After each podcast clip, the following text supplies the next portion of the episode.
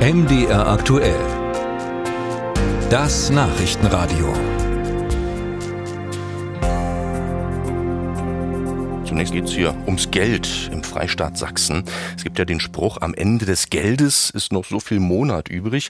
In Sachsen ist es äh, umgekehrt. Da ist am Ende des Jahres plötzlich noch Geld übrig. 1,1 Milliarden Euro wurden im Doppelhaushalt 2021-22 nicht verbraucht. Für Finanzminister Vorjohann stellt sich nun die Frage, wofür er dieses Geld verwenden will. Und diese Frage hat er auch schon beantwortet. Er will es nämlich nicht ausgeben, sondern einfach auf die hohe Kante legen, in den Sparstrumpf stecken. Ja, und mehr noch, der Minister will trotz dieses Überschusses auch noch eine Haushaltssperre prüfen.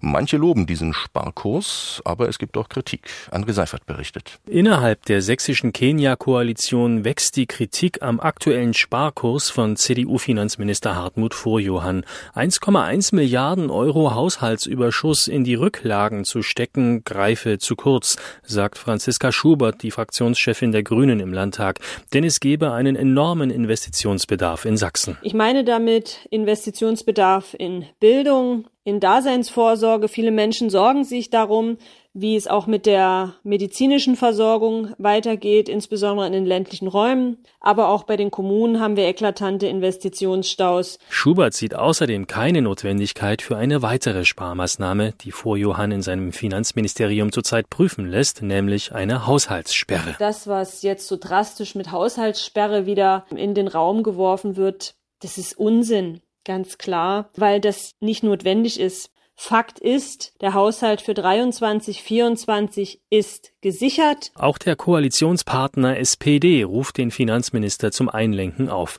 In wirtschaftlich schwierigen Zeiten brauche es Investitionen, betont SPD-Fraktionschef Dirk Panther. Der Überschuss aus dem zurückliegenden Haushalt sollte daher in einen Topf fließen, der nur für Investitionen genutzt werde. Ein sogenannter Sachsenfonds schlägt Panther zum wiederholten Male vor. Ein Sachsenfonds, der mit mindestens vier Milliarden Euro für Investitionen da ist, zum Beispiel in Infrastruktur, Digitalisierung, Energiewende, Wasserstoff, aber auch für Bildung und Wohnen. Doch Finanzminister Vorjohann scheint zum Sparen fest entschlossen. Die aktuelle Situation entwickle sich schwierig, sagte Vorjohann schon vor Wochen. Die Mai-Steuerschätzung habe für dieses Jahr 400 Millionen Euro geringere Einnahmen erwarten lassen. Rückendeckung bekommt Vorjohann von der sächsischen Wirtschaft. Trotz hoher Energiepreise und Inflation sei es richtig, Rücklagen zu bilden, findet Jörg Brückner, Präsident der Vereinigung der sächsischen Wirtschaft und selbst kein CDU-Mitglied. Brückners Forderung überrascht. Investiert werden dürfe nur vorsichtig, sagt der Wirtschaftslobbyist, und wenn, dann nicht zuerst in die Wirtschaft. In den Schwerpunktaufgaben Bildung, Gesundheit und innere Sicherheit. Dort sehe ich die Prioritätensetzung im, im Haushalt weil eine funktionierende Gesellschaft die Basis ist auch für eine für ein funktionierendes Gemeinwesen. Die Linksfraktion im Landtag macht noch einen anderen Vorschlag. Sie fordert den Finanzminister auf, sich bei der Tilgung der Corona-Schulden mehr Zeit zu lassen, sagt der Abgeordnete Nico Brünnler. Dafür wäre allerdings eine Änderung der Landesverfassung notwendig.